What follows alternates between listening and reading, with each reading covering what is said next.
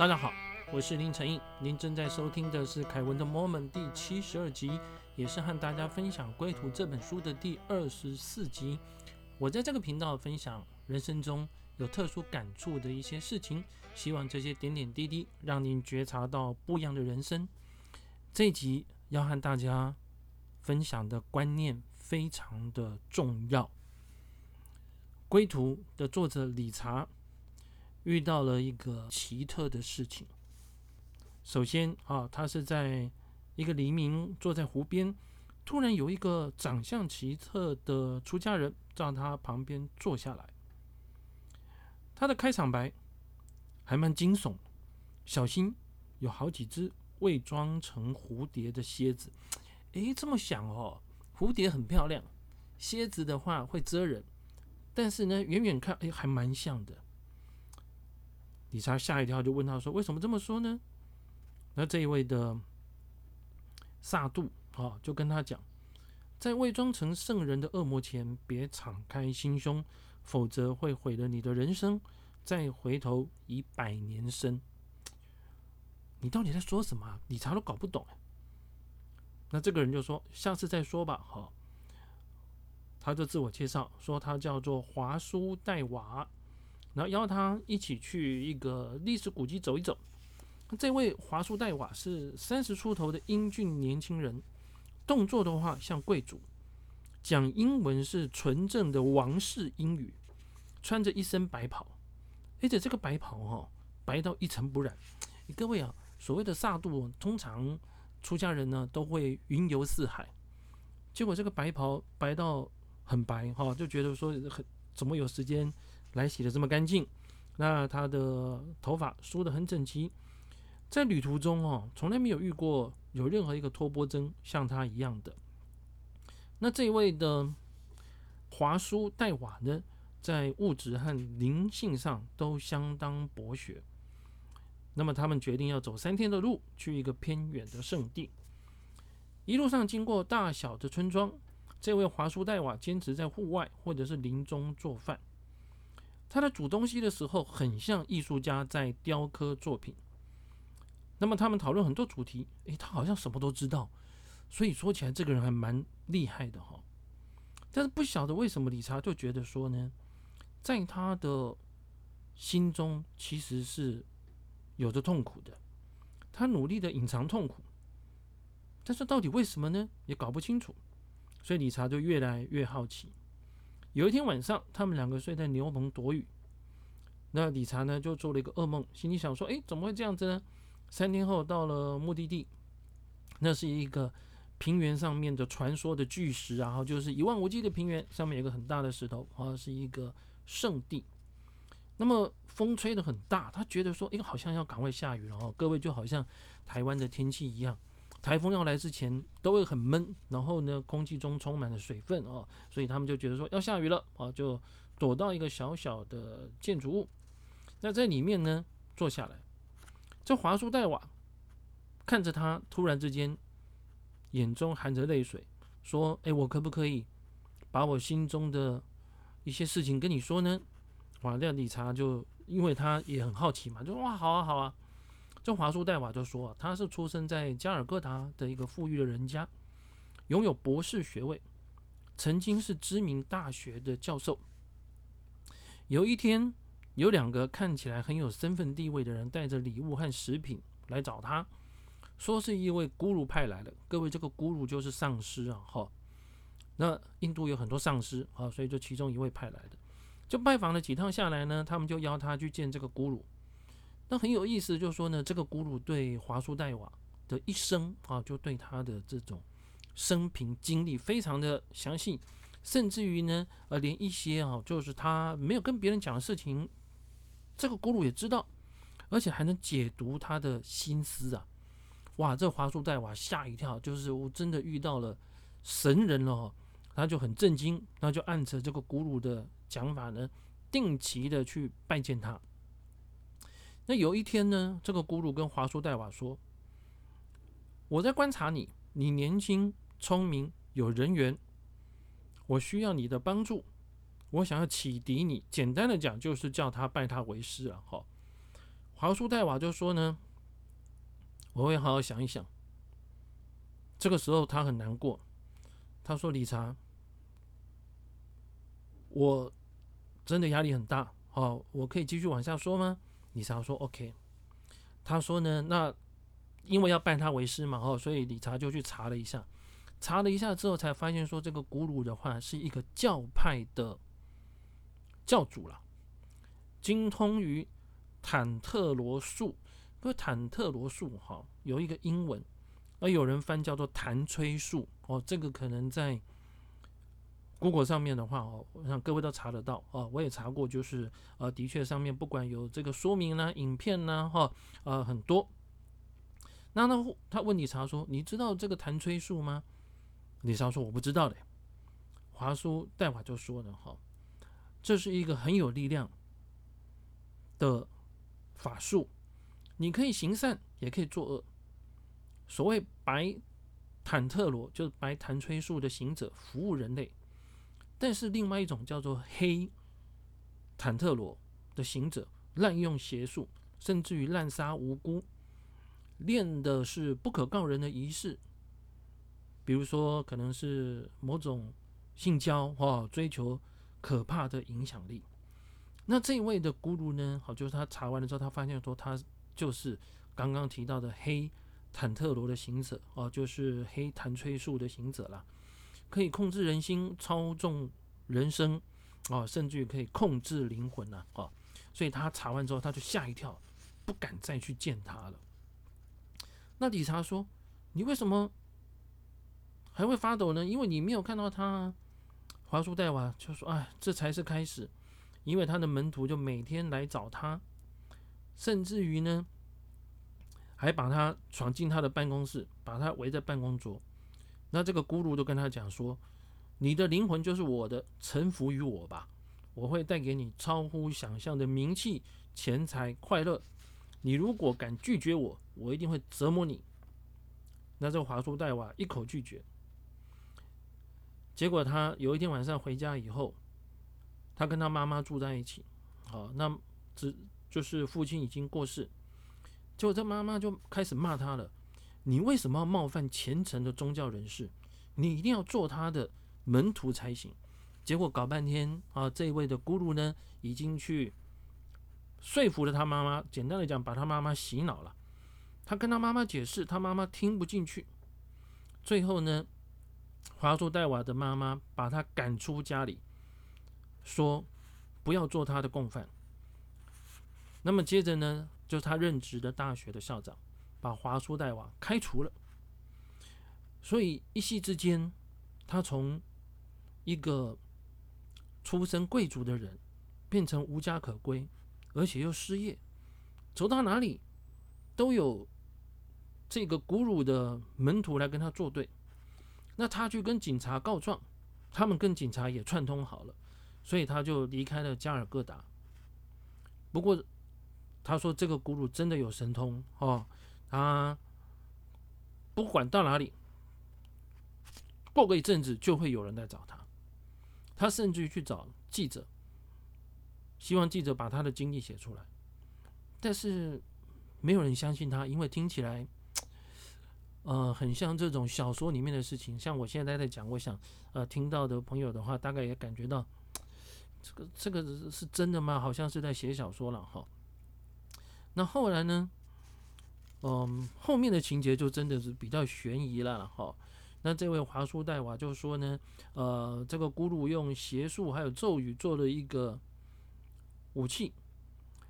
那他这个武器的话呢，哈，就是一个隐形的啊，能够来纠缠他。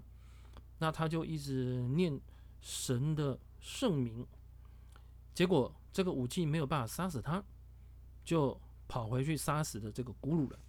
诶。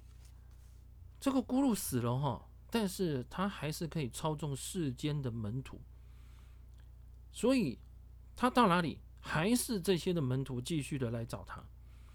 他在某一个地方停留超过礼几个礼拜，这些人就会来。于是他就变成了一个流浪的托钵僧了。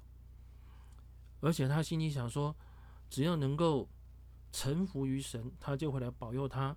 啊，但是啊，他必须要伪装成啊出家人，四处的躲藏哈。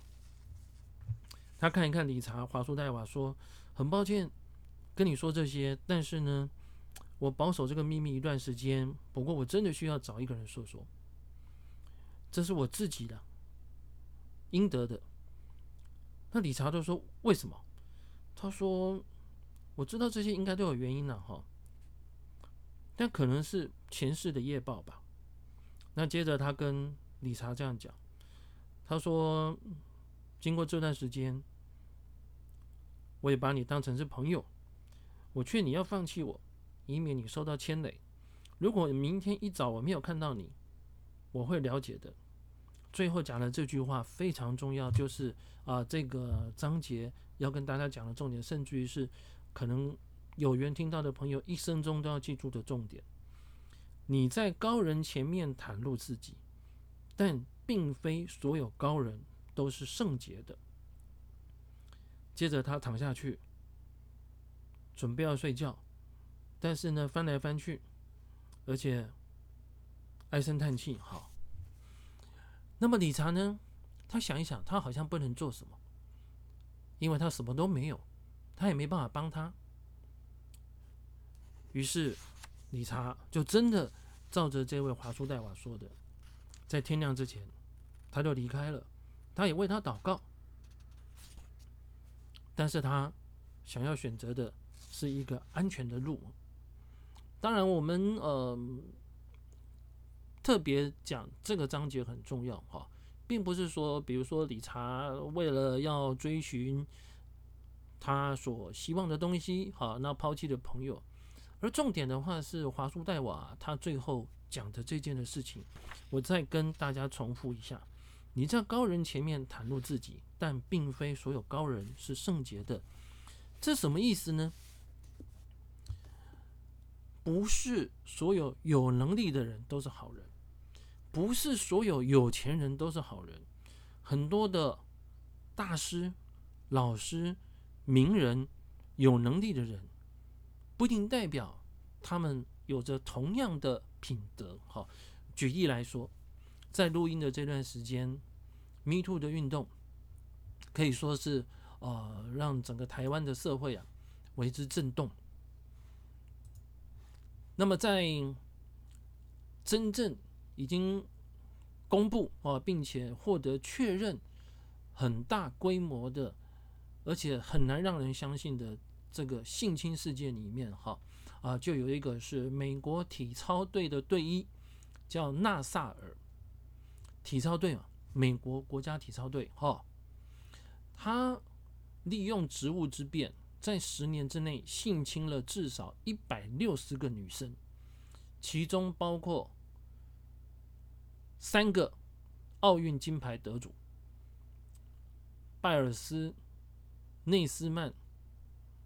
马罗尼，因为我本身没有看体操的相关运动啊，所以呢，我并不熟悉这些可怜的受害者啊。但是呢，他是新闻上面的话已经公布出来。那么这位的纳萨尔在确证确凿之后，被判一百七十五年的徒刑。队医，而且是国家队。各位，这是不是具备有高尚的职业，而且呢，他的医术应该是很强，才能够被招进这个队里面吧？那在长达的时间，事情没有爆出来，也因为这些受害者，他们认为这个队医可能职位比他们要高，懂得比他们还要多，年纪比他们还要长，学术学问。都比他们还要精深，所以不敢讲话，或者是讲了以后也没有人相信。另外一个也是最正确凿的，而且美国史上最大金融诈骗案的主使叫马多夫。马多夫曾经担任美国纳斯达克的主席，他涉嫌了超过。六百五十亿美元的骗局，大概新台币两兆，被判了一百五十年。结果他只服完第一个十年，就在狱中过世，享年八十二岁。那后面的一百四十年呢？因为他已经离开人间了，所以也没办法了。那那个被骗掉的几百亿呢？这些人能够说什么？那他们为什么相信他？我们看看这位马多夫跟刚刚提到的美国队的队医，都是有名的人、厉害的人、学问高的人、职位高的人，但是他们的道德完全不及格。所以，再回到一开始，跟各位有缘听到的朋友特别提醒的，我们人生中我们会遇到很多，也许是主管，也许是长辈，也许是同学里面很会考试的，也许是服务的公司里面业绩最强的，研究能力最好的，但是要提醒大家。你在这些人前面袒露自己的话，你要小心一点，并非所有的高人都是圣洁的。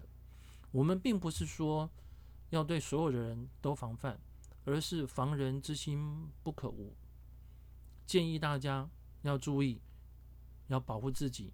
然后很多的名人或很多的网络上看到的网红，当你要。